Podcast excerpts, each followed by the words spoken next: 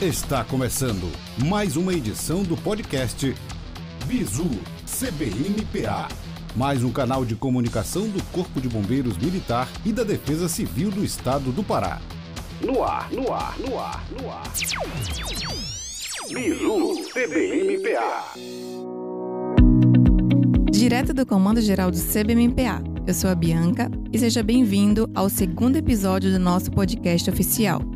Se você quer se manter informado sobre as nossas ações e dicas de prevenção de emergência e saúde, não esqueça de ouvir o nosso episódio anterior e compartilhar nas redes sociais, marcando a gente com a hashtag BizuCBMPA.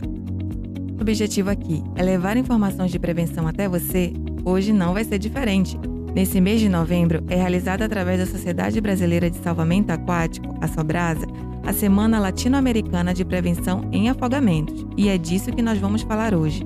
E para falar sobre esse assunto e esclarecer algumas dúvidas, nós vamos conversar hoje com o Major Ricardo. Major, o senhor já é de casa, mas seja muito bem-vindo ao nosso podcast. Eu espero que essa conversa seja muito proveitosa. a todos, é, eu também espero que seja muito proveitosa. Estamos aqui para contribuir com qualquer dúvida, com qualquer esclarecimento que venha a salvar vidas. Major, como o senhor considera essa campanha de prevenção em uma semana específica para tratar do assunto, inclusive no contexto específico do CBMPA? A prevenção é a melhor forma de nós evitarmos os acidentes. Quando nós atuamos com as pessoas, é, tentando conscientizá-las dos perigos que existem, elas se tornam, além de multiplicadores, também pessoas mais ávidas em tentar se proteger. Então é muito importante que nós tenhamos essa consciência né, de, de que é uma percepção de perigo para que a gente venha a usar isso na prática e salvar vidas. A região ocupa um topo do ranking de morte por afogamento. Nós temos uma localização privilegiada no país, muitos rios e tomar banho de rio em algumas localidades é parte da rotina. E cerca de 75% dos afogamentos no Brasil ocorrem em água doce esses fatores, o que de fato pode explicar essa estatística e o que o Corpo de Bombeiros tem feito para mudar esses números? Bom, a bacia hidrográfica do estado do Pará, sem dúvida alguma, é uma das maiores do mundo.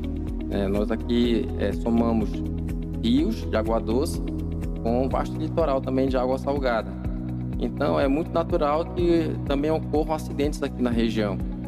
Como os rios são utilizados como hidrovias aqui na região, é, sendo que diversos municípios só têm acesso através da malha fluvial, então o número de acidentes ele aumenta assustadoramente nesses espaços. É, somados à, à, utilização acentuada desse, dessa malha hidrográfica, nós também temos o, a falta de colaboração das, dos donos de embarcações, de alguns donos de embarcações que é, superlotam né, os seus navios, barcos. É, alguns não utilizam colete salva-vidas nos seus passageiros. E fora isso também, é muito comum a, acidentes envolvendo pequenas embarcações, rabetas, é, outra também chamada de rabudo, voadeiras, muito provocado pela embriaguez dos passageiros. A somatória entre bebida alcoólica e navegação fluvial ela provoca diversos acidentes aqui na região, a maioria com, com óbitos. Então, é, as pessoas têm que ter essa consciência de que, se forem navegar, por mais seguro que pareça ser o trajeto, tem que evitar o uso de bebida alcoólica. E também os nossos rios, apesar de serem de água doce, eles sofrem uma influência muito grande da, das correntes marinhas. Por isso, eles também têm fortes maresias. Então, é necessário que as pessoas tenham consciência desses fatores e uma série de fatores de segurança para podermos navegar. Tem áreas no nosso estado que são mais perigosas para o banho. A corporação age para identificar e sinalizar essas áreas? Perfeitamente. Nós temos praias que são bastante perigosas aqui no estado e elas são cobertas por guarda-vidas principalmente aos finais de semana, quando se aumenta o fluxo de pessoas do local. Os bombeiros, ele não tem como ficar onipresente em todos os cantos do estado. Nosso estado ele tem dimensões enormes e, e nossa rede hidrográfica também ela, ela é impossível de você ter um controle total sobre ela. Então é para isso que nós pedimos a colaboração de todas as pessoas, de todos os donos de embarcação, utilize ação para que sigam as orientações de segurança, utilizem sempre colete quando forem navegar, evitem ingerir bebidas alcoólicas. O Corpo de Bombeiros estará sempre orientando as pessoas, fazendo palestras nas comunidades, e porém as pessoas precisam também fazer sua parte. Bom, nos serviços de guarda-vidas, que práticas ou faltas de ações de prevenção que vocês mais notam entre os banhistas que favorece esse tipo de acidente? Então, as pessoas, quando se deslocam para um balneário, levam suas famílias para o local, elas, ao avistarem o guarda-vida, acreditam que naquele momento o, o, bombeiro ele passa a ser responsável por elas, pelas suas crianças e acabam relaxando na prevenção. Muitos, como eu falei, vão para lá para se divertir, vão ingerir bebidas alcoólicas e às vezes não observam né, que seus filhos pequenos estão tomando banho e acredito que o bombeiro vai sempre estar atento a todos. Porém, a... o número de pessoas na praia é muito grande. Não tem como nossos guarda-vidas é, fazer uma cobertura integral de todas as pessoas. A gente faz a prevenção, a gente atua no que pode, mas é preciso que as pessoas também tomem consciência da sua parte. É, afogamento de crianças no raso é muito comum, tanto em praias quanto em piscinas. Então, nós pedimos isso aos pais que tenham essa, essa consciência de que seus filhos estão ali, estão para se divertir, porém, eles precisam de atenção integral deles. A questão de bebidas alcoólicas, ela favorece diretamente no, no, na ocorrência de acidentes na, na, nas praias, nos rios, em qualquer balneário. Ela fica, é, perde parte da sua, da sua mobilidade, é, parte da sua consciência. É, ela observe esse fator como um fator de risco e não entre na água.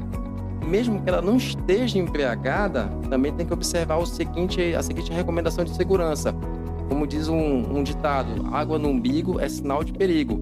Então, a pessoa mesmo sabendo nadar, mesmo não estando embriagada, ela tem que respeitar essa profundidade limite, né, que é a água na cintura, porque aquele ambiente aberto, de águas abertas, não é um ambiente adequado para você treinar, para você praticar natação. Então, reitero né, essa necessidade da, de todos ficarem atentos, né, atentos tanto com os seus filhos quanto consigo mesmas, é, para que nós evitemos esse tipo de acidente nos nossos rios, balneários, praias Bom, agora nós já sabemos, né, que não dá para descuidar da atenção com as crianças e às vezes não só nas férias, naquele banho de garapé ou na praia, mas também em casa, na piscina de plástico, na caixa d'água. Qual a sua dica de prevenção para os pais é, tornarem o lazer das crianças mais seguros?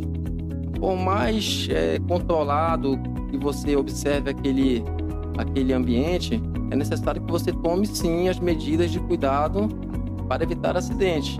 Tipo, como seja numa banheira, num tanque, numa piscina ou banho, observar sempre a criança, não deixar a criança solta é, na piscina.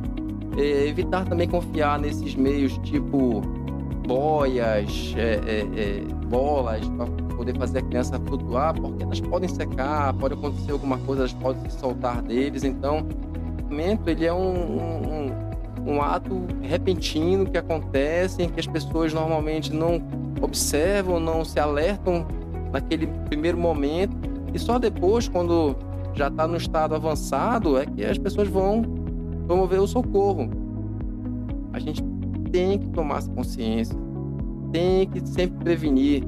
Se tiver piscina em casa, criança pequena, tem que colocar cercadinho de um metro e meio, tem que ficar todo o tempo atenta para que as crianças não entrem nessa, nesse espaço, que é um espaço inadequado para que nós tomemos banho sozinhos. Major, agora falando um pouquinho sobre as enchentes, principalmente na maré alta, ou no período de chuvas, quando muitos canais da cidade e rios no interior do estado transbordam, como ocorreu no início do ano, que deixou muitos municípios em estado de emergência. Também oferecem risco muito grande às pessoas. O que fazer diante desses cenários? Nós observamos diversos vídeos das pessoas é, se divertindo em ruas alagadas, né, é, brincando e não se dando conta dos perigos que possam acontecer. Também que é muito importante nós observarmos nas cidades, a presença de bueiros.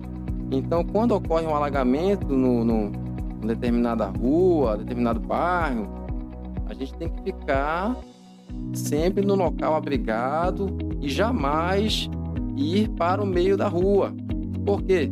Se tiver algum bueiro aberto, um buraco, um canal, você possivelmente poderá ser dragado por aquele, aquele orifício. Então, nem tocar muito no, no ponto aqui da, do risco de infecções aqui por materiais contaminantes aqui na, nas cidades, né? Mas é, com relação a exclusivamente ao afogamento, é muito importante que as pessoas observem né, esses detalhes, esses riscos e procurem fazer aquilo que é necessário. A gente precisa sempre considerar que aquele ambiente não é um ambiente feito para o ser humano conviver, sempre atentar para esse detalhe para que tenha um, quando for banhar, uma diversão eficaz nesse, nesse sentido. É, o que fazer quando a gente se deparar com uma situação de afogamento? Como vítima, como quem está próximo de uma possível vítima? Bom, se você não tiver nenhum tipo de habilidade na parte aquática, chame imediatamente o bombeiro e tente pegar alguma algum objeto, alguma vara, né, um pedaço de ferro e alguma boia, algo que boie e jogue para a pessoa que esteja se afogando. Porém, jamais, jamais tentar intervir pessoalmente lá, porque a pessoa que está se afogando poderá lhe levar também para o fundo. E se você tiver alguma habilidade, também, também não se confie nisso.